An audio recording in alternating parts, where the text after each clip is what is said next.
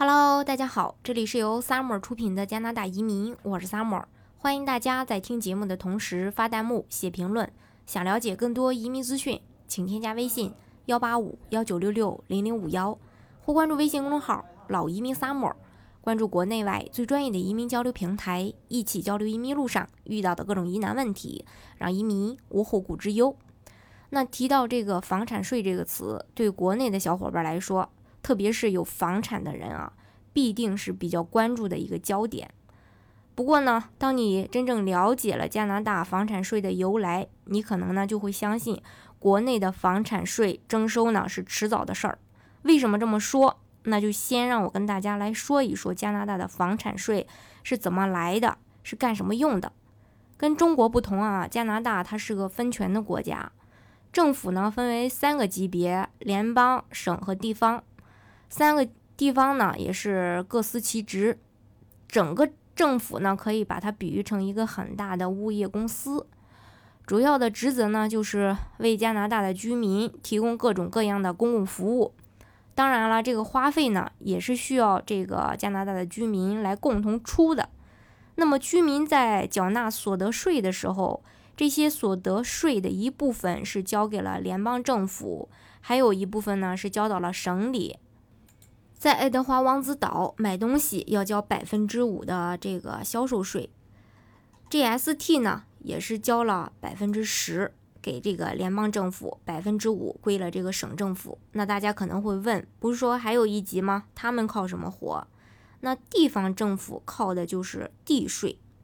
地税或者说房产税、物业税是地方政府的一个主要的收入来源。征税呢是基于业主所拥有的不动产的价值，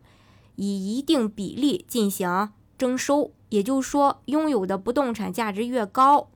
所需要缴纳的税就越多；反之呢，价值可能就越低，需要缴纳的税就会越少。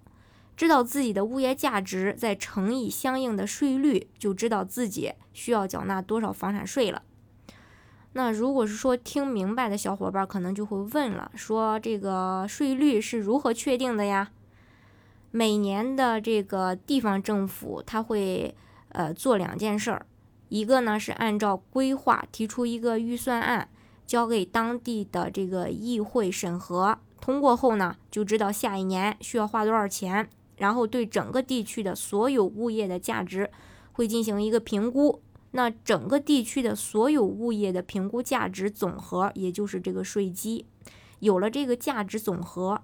把预算除以这个总和，就得到了物业税的这个税率。当然，实际税收相对来说是比较复杂的啊。评估的时候，它可能有一些物业它是不包括在内的。为什么？因为它这些物业可能会包括这个医院呀、教堂啊、教育设施，那这些设施是不需要缴纳物业税的。而不同的物业税率它也是不一样的，比如这个物业税率它可能还包括，呃，就物业税率的这个啊缴纳的这个类型包括农宅呀、商业用地呀、管线啊、林场呀、住宅呀、工业用地和农场啊这几个呃用地的这个类型税率都不一样。那商业用地这个大类当中，可能它还会再去细分，分为一般商业用地、办公场所或者商场等等，税率呢肯定是不一样的。为什么不一样？因为这样不一样才显示出它比较公平啊。因为毕竟你让住宅和商场按同样的这个税率缴税，嗯，在他们看来呢，这是不公正的。个税收上来有两个用途，一个是市政，一个是教育。前者呢是由当地政府来确定，后者呢是由省政府来决定。根据当地政府的结构，前面一部分还可能分为两块儿，比如说有的地方政府也分为两级：市镇政府和区域政府。那这样税收呢就会被分成三部分，所以这也就是为什么各种税率不一样的原因了。呃，打个比方说吧。萨斯卡通的房价它是五十万加币，那如果每年的税率是百分之一，它需要缴纳的这个房产税就是五千。而